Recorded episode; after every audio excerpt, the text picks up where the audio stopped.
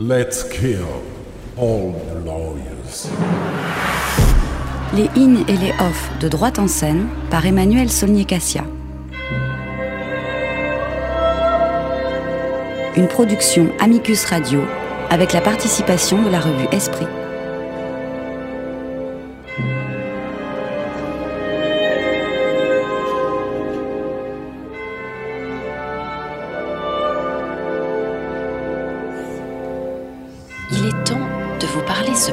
16 juillet de ce que l'on appelle depuis 5 ans dans le IN le feuilleton théâtral du festival.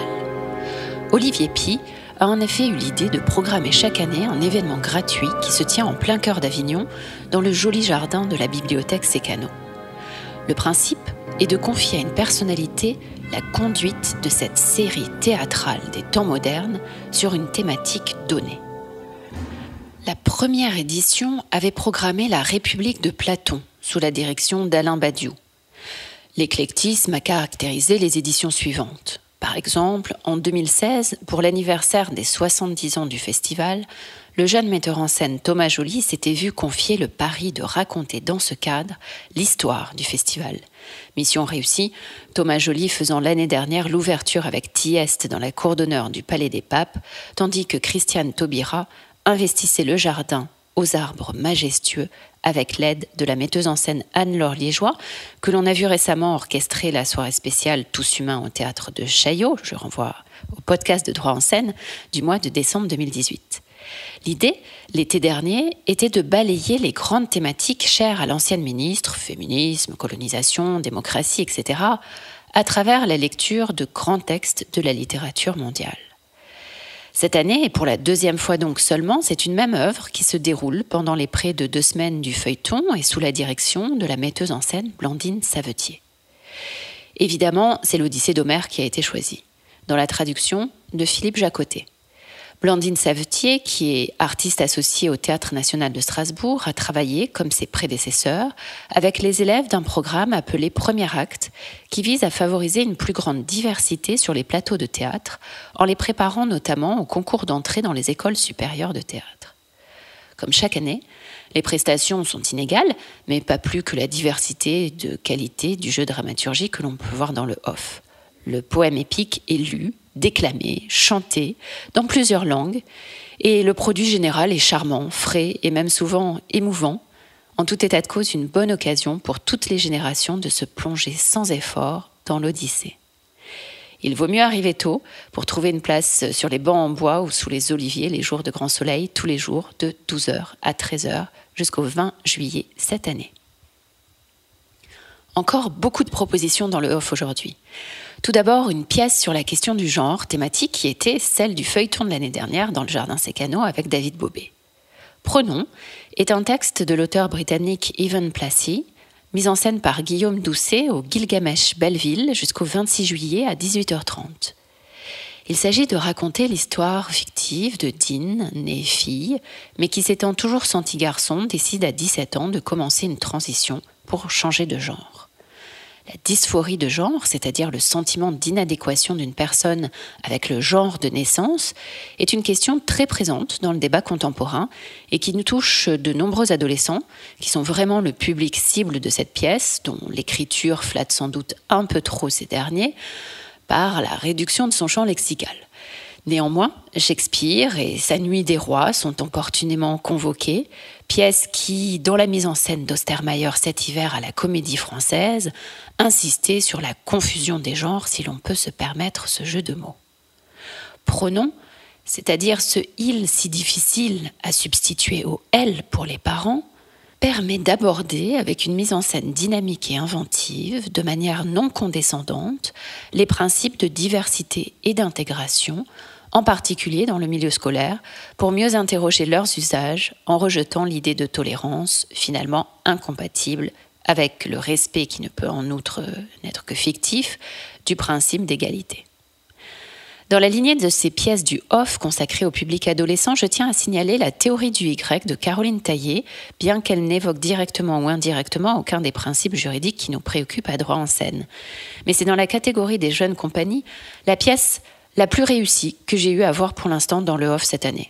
Il faut absolument aller avec ses enfants, plutôt à partir de l'âge du personnage principal, soit 15 ans, entendre parler de sexualité, d'orientation sexuelle et surtout de bisexualité, sans tabou mais sans provocation et surtout avec de grands talents celui de quatre jeunes comédiens d'une très grande justesse et d'un très grand enthousiasme dans tous les rôles générationnels, celui de la jeune auteure belge qui est promise à la plus belle carrière avec cette première pièce aussi bien écrite que mise en scène. Elle a reçu à juste titre le prix de la ministre de l'enseignement secondaire en Belgique.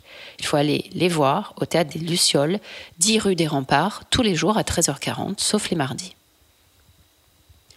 Dans un tout autre registre, je vous conseille La Terre d'Avel, une pièce très attachante créée l'année dernière dans le Off et reprise cette année par Cécile Cormeret, Arnaud Verviaille et Hervé Reboulin dans la jolie chapelle de l'Oratoire, 32 rue Joseph Vernet, de 20h35 à 21h50 tous les jours avec pour seul relâche le 22 juillet.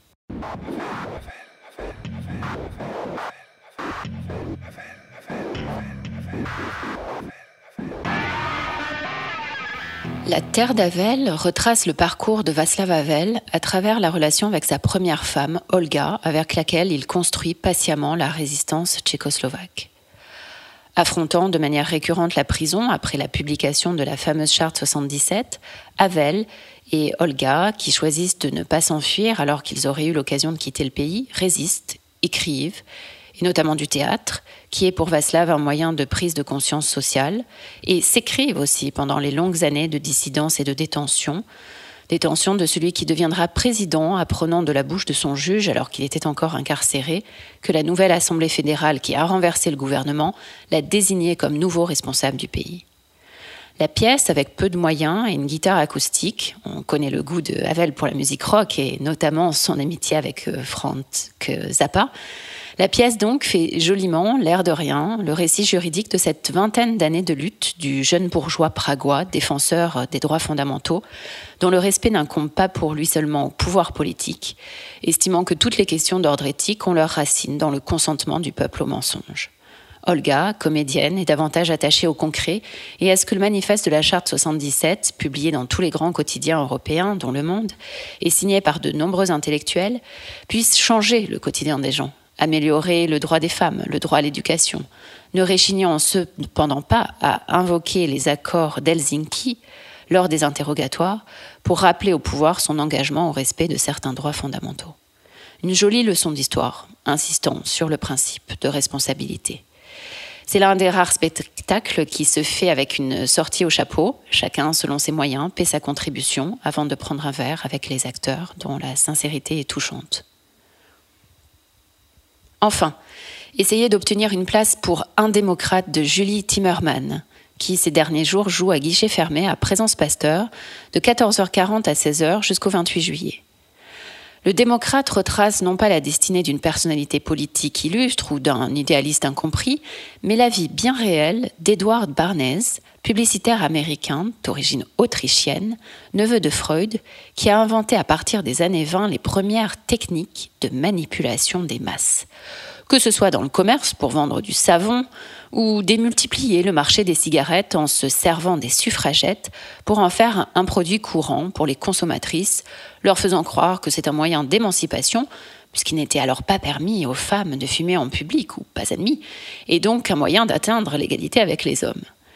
Mais Barnez, aujourd'hui euh, inconnu du grand public, a aussi œuvré dans la sphère politique, réalisant que sa technique éprouvée de manipulation des masses pouvait jouer un rôle important dans une société démocratique, devenue en inventant la fonction conseiller en relations publiques.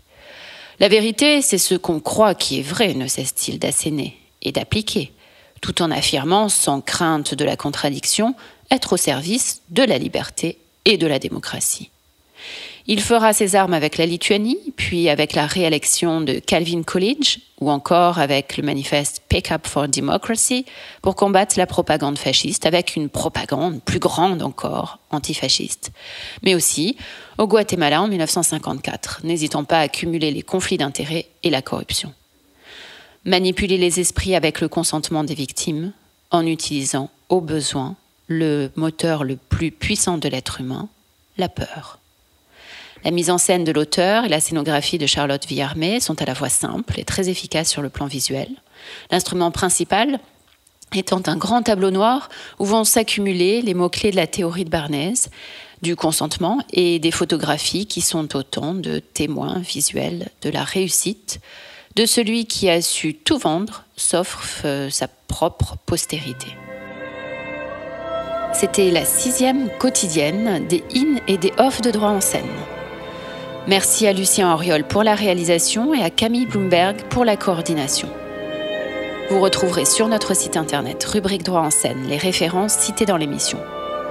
Je vous rappelle que vous pouvez vous abonner au podcast pour ne rater aucun épisode et nous suivre sur les réseaux sociaux. Et retrouvez-nous aussi dans les pages actualité du site internet de la revue Esprit, partenaire de l'émission, avec un récapitulatif de la semaine écoulée. À demain pour continuer notre deuxième semaine.